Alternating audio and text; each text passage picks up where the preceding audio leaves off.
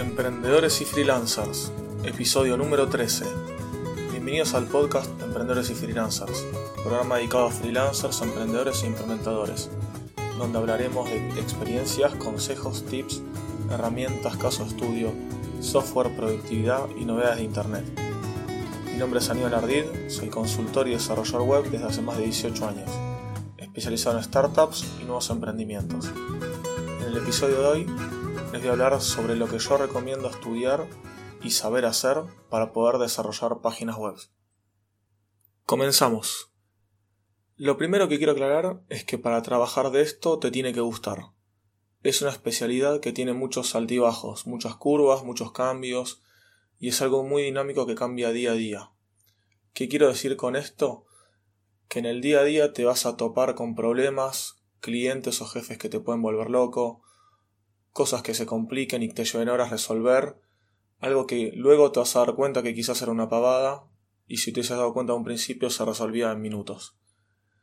Pero si te gusta trabajar de esto, vas a tomarlo eso mismo como un desafío y para aprender cada, de cada detalle para mejorar en el, tu día a día. Además, en este trabajo hay que actualizarse constantemente, dado que todos los días sale alguna herramienta nueva, los lenguajes van cambiando, se van modernizando, las interfaces van mutando, y no te puedes quedar atrás o desactualizado si quieres vivir de esto y ser alguien bueno en lo que haces. Si luego de estas advertencias querés continuar para aprender esto y ya decidiste que querés ser desarrollador y programar páginas web, vamos a ver qué es lo primero que deberíamos aprender. La forma en la que las páginas muestran, o se muestran, mejor dicho, en un navegador, en un browser, es mediante código HTML, CSS y JavaScript. O sea, si alguien ingresa a una página web, pones, por ejemplo, botón derecho, haces clic, botón derecho con el mouse y pones ver código fuente, lo único que se va a ver ahí va a ser eso que te dije, HTML, CSS, ya sea en un archivo aparte o embebido en el código, y código JavaScript. Son los tres códigos, digamos, diferentes que vas a poder encontrar. Acá no vas a ver código PHP, código Java, ni nada por el estilo. Luego les voy a explicar cómo es ese tema. Entonces, lo primero que debemos aprender es eso. Código HTML, CSS y entender un poquito de JavaScript podemos buscar tutoriales en internet, ya sean blogs, eh, videos en YouTube. Esos serían partes gratuitas, forma gratuita de aprender. Y si no de lo contrario, podemos pagar alguna página de cursos o academias online o también offline. Lo bueno de esto, que cuando uno paga, que no es algo malo, es algo bueno pagar algunos de estos eh, cursos o academias, acá vamos a tener soporte, ya sea de los profesores o de diferentes los que, diferentes personas, digamos, que imparten los cursos, ¿sí? Y además vamos a tener seguramente mucho más ordenado todo el temario y lecciones a seguir. Luego de incorporar este conocimiento, ya sabremos hacer una página web básica y vamos a saber los conceptos y componentes básicos de la misma.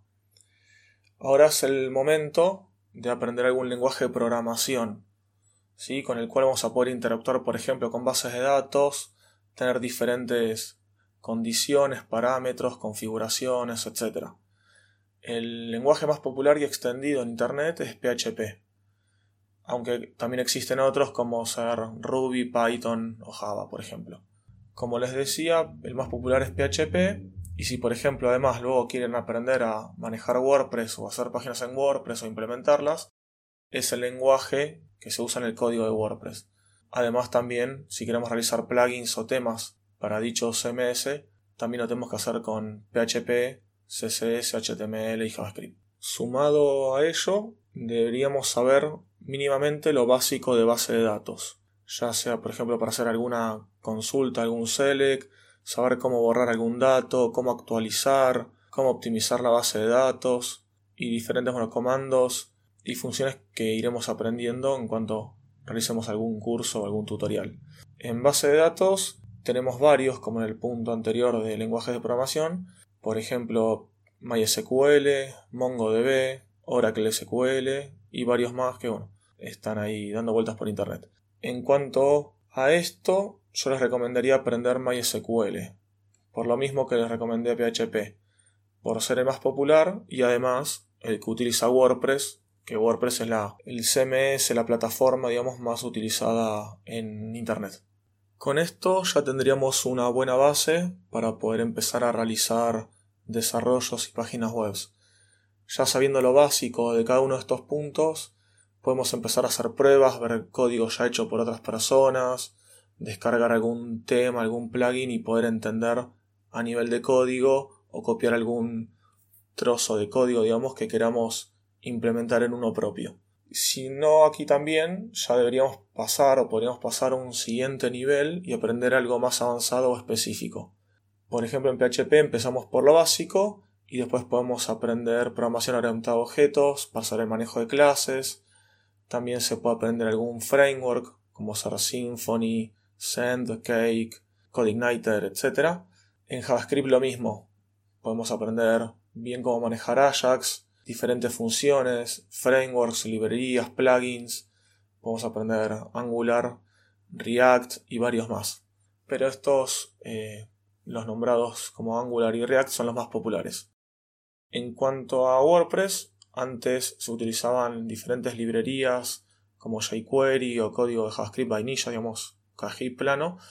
Y ahora con el nuevo editor Gutenberg, el nuevo editor para realizar páginas, posts o diferentes tipos de contenido, este editor que se maneja por bloques utiliza para lo que es el código, los plugins y para renderizar, digamos, y armar estos bloques, utiliza el framework o plugin o librería de JavaScript llamado React. Entonces, para resumir, primero podemos estudiar esto leyendo tutoriales, viendo videos gratuitos, suscribirnos a alguna academia o lugar de cursos pagos para hacerlos online.